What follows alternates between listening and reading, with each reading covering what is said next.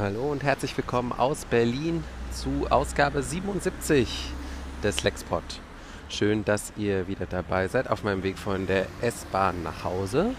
Und das Thema heute lautet Knives Out und Ryan Johnsons Transparenz. Also, Knives Out ist der neue Film von Ryan Johnson. Äh, habe ich gestern Abend im Kino gesehen. Start ist am 2. Januar gestartet und ähm, ist eine Hommage an Murder Mysteries mit Daniel Craig in der Rolle äh, des Benoit Blanc, äh, The Last of the Gentleman Sleuths, wie er äh, bezeichnet wird, also ähm, ein äh, Privatdetektiv sozusagen in der Tradition von Hercule Poirot und äh, anderen Leuten dieses Kalibers. Ähm, ich sage vorweg schon direkt, ich fand den Film super. Äh, eine geniale Kombi aus einem hervorragenden Exam äh, Exempel, ja, einem hervorragenden Ensemble und einem sehr guten Drehbuch. Ähm, und es geht äh, darum, dass der Krimi-Autor Harlan Thrombey, Christopher Plummer spielt den, ähm, tot aufgefunden wird mit aufgeschlitzter Kehle. Alles deutet auf Selbstmord hin. Ähm, am Abend zuvor äh, war aber sein 85. Geburtstag und seine ganze Familie war da und Benoit Blanc wurde halt hinzugeholt, anonym. Und äh, das heißt, es wird anscheinend irgendwie doch vermutet, dass vielleicht doch irgendwas anderes passiert ist als ein Selbstmord. Die Familie hat so drei Äste im Wesentlichen. Das einmal seine Tochter Linda, gespielt von Jamie Lee Curtis, und ihr Mann, gespielt von Don Johnson, und deren Sohn wiederum, also Christopher Plummers Enkel, gespielt von Chris Evans. Die äh, haben sozusagen äh, dieses ein Ast, genau so, und dann gibt es auf der anderen Seite den Sohn Walt, gespielt von Michael Shannon, mit seiner Familie. Die leiten das den Verlag, der die ganzen Bücher von Harlan Thrombey verlegt. Und dann gibt es drittens noch die Schwiegertochter Joni. Ähm, der, ihr Mann ist äh, gestorben, gespielt von Toni Collette. Die ist so eine etwas merkwürdige Hippie-Influencerin, so ein bisschen auch so, glaube ich, nach Gwyneth Paltrow so leicht modelliert mit ihrem Goop.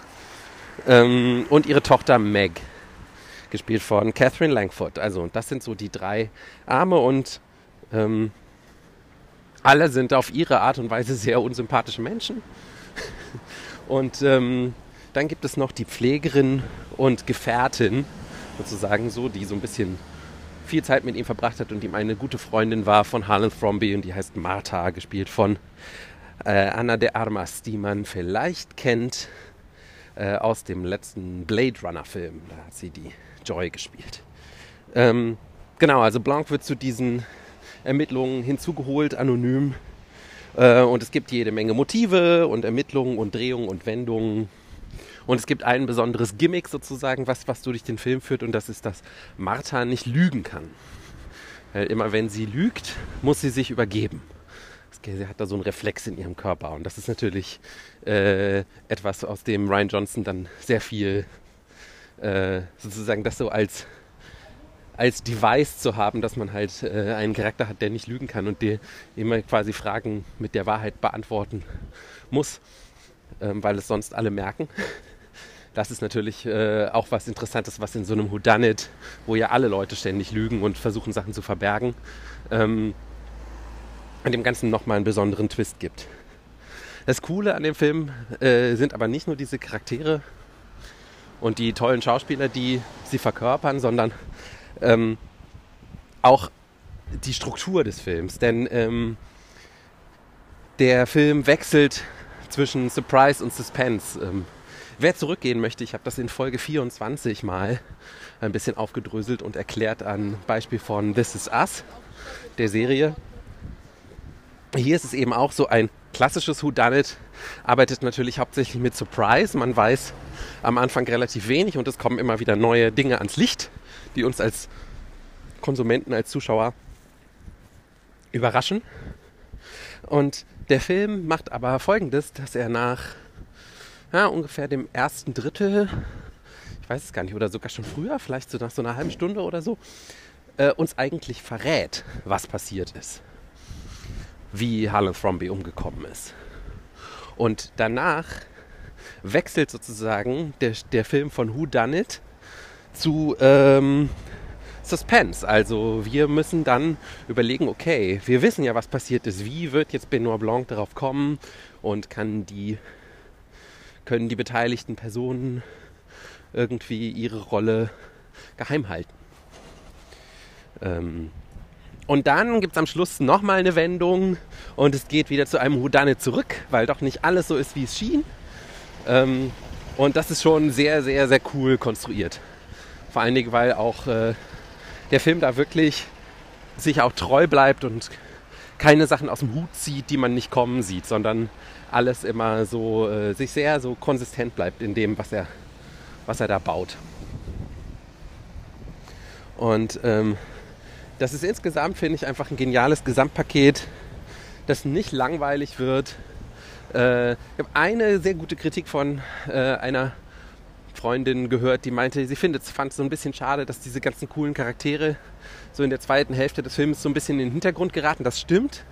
Also man hätte über deren Leben und äh, Versagen und äh, Erfolg irgendwie manchmal vielleicht gerne noch ein bisschen mehr gewusst, aber das ist sozusagen vielleicht einfach so, das ist halt dieser Struktur so ein bisschen geschuldet. Ähm, und so insgesamt von der Inszenierung, Ryan Johnson ist so ein bisschen so ein Oldschool-Typ, also der Film ist digital gedreht, aber er hat ihn, er hat sich sehr viel Mühe gegeben, um äh, ihn so aussehen zu lassen, als wäre er auf Film gedreht.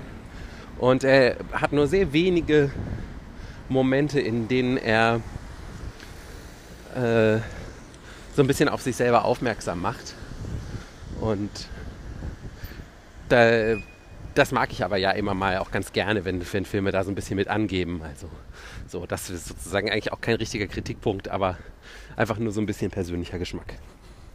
Aber ich möchte, das ist sozusagen meine Filmkritik, die ist relativ kurz. Der Film ist super, geht ihn euch angucken.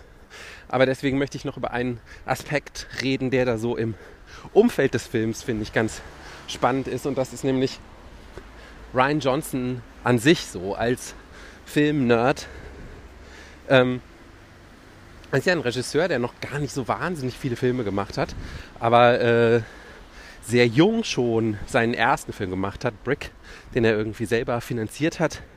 Dann hat er noch Brothers Bloom gemacht. Das war so ein Studiofilm, der hat nicht besonders gut funktioniert. Den habe ich auch, ich habe gerade nochmal nachgeschaut, 2015 gesehen, aber ich erinnere mich echt an nichts. Dann hat er Looper gemacht, diesen Zeitreisefilm mit Bruce Willis. Und dann äh, danach äh, hat er einige wichtige Folgen von Breaking Bad inszeniert. Und äh, ist anscheinend auch mit dem Showrunner Vince Gilligan sehr äh, ins Gespräch gekommen, denn er spricht immer wieder auch von der Vince Gilligan School of Writing. Und seit Brothers Bloom hat er auch etwas gemacht, dass er nämlich kurz nach äh, Release des Films einen Audiokommentar veröffentlicht hat, den man sozusagen im Kino hören kann. Also er möchte, dass man nochmal ins Kino geht, Kopfhörer aufsetzt und sich dann seinen Audiokommentar zu dem Film auf der Leinwand anhört. Äh, ich hatte das bei Brothers Blue noch nicht mitbekommen. Bei Looper hatte ich das mitbekommen. Ich bin nicht nochmal ins Kino gegangen. Ich habe das einfach so gehört. Das geht ganz gut. Das kann man auch bei Knives Out machen dann äh, hat man einfach ihn über, ähm, er redet halt über den Film und man kann sich ja noch ungefähr an die Szenen erinnern. Es ist selten so, dass man jetzt denkt, so, dass er jetzt genau irgendein Detail erwähnt, an das man sich jetzt exakt erinnern muss. Ähm, aber interessant finde ich daran halt vor allen Dingen an diesem Audiokommentar zu Star Wars, den er dazwischen noch gemacht hat. Sollte ich vielleicht mal noch erwähnen, äh, dass er Star Wars The Last Jedi gemacht hat. Äh, da konnte er das halt nicht, aber so grundsätzlich finde ich, ist es bei Ryan Johnson äh, immer so und man merkt es immer, dass er ein großes Interesse daran hat, seinen eigenen Prozess, Filmemachprozess zu zerpflücken. Und zwar sobald der Film da ist. Ähm, also zum, zum Thema Drehbuch erzählt er halt zum Beispiel in diesem Audiokommentar total viel über Knives Out äh, und auch von dieser Struktur, von der ich eben geredet habe. Äh, dass, dass er eben vom Who Done It irgendwann zum How Done It wechselt oder wie er es nennt, auch das Columbo-Prinzip. Bei Columbo ist es auch immer so, dass man am Anfang immer sieht, wer es war und dann nur noch sich fragt, weil, wie findet Columbo das jetzt raus. Aber zum Beispiel auch bei Star Wars, wo er jetzt keinen Audiokommentar gemacht hat, hat er in Interviews immer sehr, sehr präzise beschrieben, wie er dieses Drehbuch aufgebaut hat. Und zum Beispiel, dass er sich überlegt hat, was ist sozusagen das schwerste Hindernis, was er jedem Charakter in den Weg legen kann, damit es für ihn besonders schwierig wird. So. Und, ähm, und dass das sozusagen sein Leit, seine Leitidee war. Ähm, und beim Filmemacher ist, ist es genauso. Also ähm, diese, diese Doku, die auf der The Last Jedi DVD mit drauf ist, The Director and the Jedi, ist für mich eine der schönsten Behind-the-Scenes-Dokus, die ich kenne. Die einen wirklich auch mal zum Teil über längere Zeit als ein paar Sekunden so ein Set mal in Aktion sehen lässt, zum Beispiel. Das ist wirklich selten, dass man sowas mal mitkriegt. Normalerweise sind solche Dokus immer nur Leute, die sehr lange und viel darüber reden, äh, wie toll es war, mit den anderen Leuten zusammenzuarbeiten. Und Ryan Johnson ist jemand, der sich einfach gerne in die Karten gucken lässt. In diesem Audiokommentar zu Knives Out zum Beispiel erklärt er auch nochmal ganz genau, wie er eigentlich überhaupt so einen Drehtag aufbaut. Das ist eher selten, dass Regisseure sowas machen.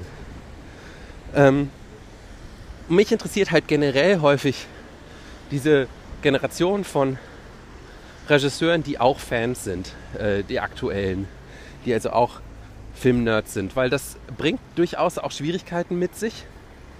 Ähm, manchmal sind diese Leute dann in ihrem Hommage-Denken, also sie lieben Filme so sehr, dass sie, es ihnen schwerfällt, sich selber davon frei zu machen, von diesem Hommage-Denken. Vor allen Dingen, wenn sie in Franchises arbeiten. Und Ryan Johnson ist halt einfach ein super Beispiel dafür, dass man Filmfan sein kann, aber trotzdem halt eine eigene Stimme haben kann. Und gleichzeitig hat er eben halt eine hohe Eloquenz, ähm, um über sein eigenes Schaffen zu sprechen und es zu reflektieren. Und ähm, will auch äh, immer sofort nach seinem Film, sobald er raus ist, eben mit Leuten darüber reden, hat man den Eindruck. Freut sich über Feedback und will eben genau auch erzählen, warum er was wie gemacht hat und so und freut sich da richtig drauf. Ähm, was ja nicht jedermanns Sache ist. Ich glaube, es gibt auch genug Filmemacher, die sind dann einfach schon beim nächsten Projekt im Kopf. Die wollen dann gar nicht mehr großartig über das reden, was sie da zuletzt gemacht haben. Oder sie sind halt einfach generell vielleicht nicht so die gesprächigen Typen. Ähm, und das finde ich halt eben sehr cool an ihm, dass er da auch so echt auf Augenhöhe mit den Leuten, die äh, ebenso wie er Filmfans sind, über diese Dinge reden möchte. Und ich finde, damit hat er auch eine gewisse Verwandtschaft zu den Filmemachern aus den 60ern und 70ern. Also von der Nouvelle Vague bis, äh, bis hin so zu dieser amerikanischen neuen Welle in den 70ern, die ja, also nicht unbedingt in der Art und Weise, wie er drüber redet oder so, aber die ja auch alle so sehr reflektierte Filmfans waren und eben die Nouvelle Vague-Leute auch Kritiker, bevor sie Filmemacher waren und so. Und es gibt nur wenige Regisseure, Filmemacher generell. Ryan Johnson ist eben halt auch ein Writer-Director, das ist sicherlich auch nochmal ein wichtiger Punkt, äh, die, ähm, die das so können. Und ich, mir sind eigentlich so beim Überlegen zwei weitere Leute eingefallen. Das eine ist Peter Jackson, der ähm, ja auch äh, immer diese umfangreichen Dokumentationen seiner Arbeit eben zulässt und gerne und viel über sein eigenes Schaffen redet zum Beispiel auch in Audiokommentaren. Und das andere ist Quentin Tarantino natürlich, den man auch endlos darüber ausquetschen kann, warum er jetzt welche Szene genau wie geschrieben hat und so und das auch gerne macht. Aber keiner von den beiden ist halt so, so nahbar, finde ich, wie Ryan Johnson. Das ist dann nochmal so besondere Qualität von ihm. Dass er, also er ist so transparent und er ist gleichzeitig einfach so nett. Irgendwie. Es ist, wie gesagt, kann man überhaupt nicht verlangen von Filmemachern, aber ich finde es bei ihm sehr dankbar und ich finde es eine besondere Qualität, die man mal hervorheben kann. Musik. Genesis hat 1997 nochmal ein Album rausgebracht. Das hieß The Divide, äh, das Album hieß Calling All Stations, so rum. Äh, ohne Phil Collins, nur Tony Banks und Mike Rutherford und ein neuer Sänger, Ray Wilson. Der ist damit berühmt geworden, aber sie haben nie wieder ein weiteres Album gemacht. Stattdessen sind sie dann irgendwann mit Phil Collins wieder auf Tour gegangen und so. Und Ray Wilson äh, war so ein bisschen gestrandet und hat aber immer weiter quasi eigentlich Musik gemacht und dann immer so Touren gemacht, wo er halt auch Genesis-Sachen gesungen hat. Und auf diesem Album ist ein Song, der heißt The Dividing Line. Das ist so einer der temporeichsten Songs auf dem Album. Sehr getrieben von so einem Schlagzeugbeat auf den Toms. Was natürlich irgendwie auch nochmal besonders interessant ist, weil man sich schon irgendwie fragt, wie hätte der Song geklungen, wenn Phil Collins da Schlagzeug gespielt hätte. Auf dem Album spielt äh, Near Z äh, die, das Schlagzeug da. Und ähm, an den Song musste ich in, in Zeit, kürzerer Zeit mal wieder denken und habe dann auf Streamingdiensten eine Live-Version davon gefunden von Ray Wilson von seinem Album Time and Distance von 2017 wo er den im Live spielt und dann gibt es auch noch so ein kleines Schlagzeug-Solo und so. Also große Empfehlung, Ray Wilson oder Genesis, The Dividing Line, wiederentdeckt und sehr gemocht. Und äh, damit wünsche ich euch wie immer noch einen schönen Tag. In der zweiten Folge diese Woche werde ich mich entsprechend dem Twitter-Poll von letzter Woche mit Magic damals und heute beschäftigen. Wie war das in den 90ern? Wie ist das heute? Wie ist das, wenn man zwischendurch 17 Jahre Pause macht und dann zu einem Spiel zurückkehrt? Darüber werde ich reden. Bis dann.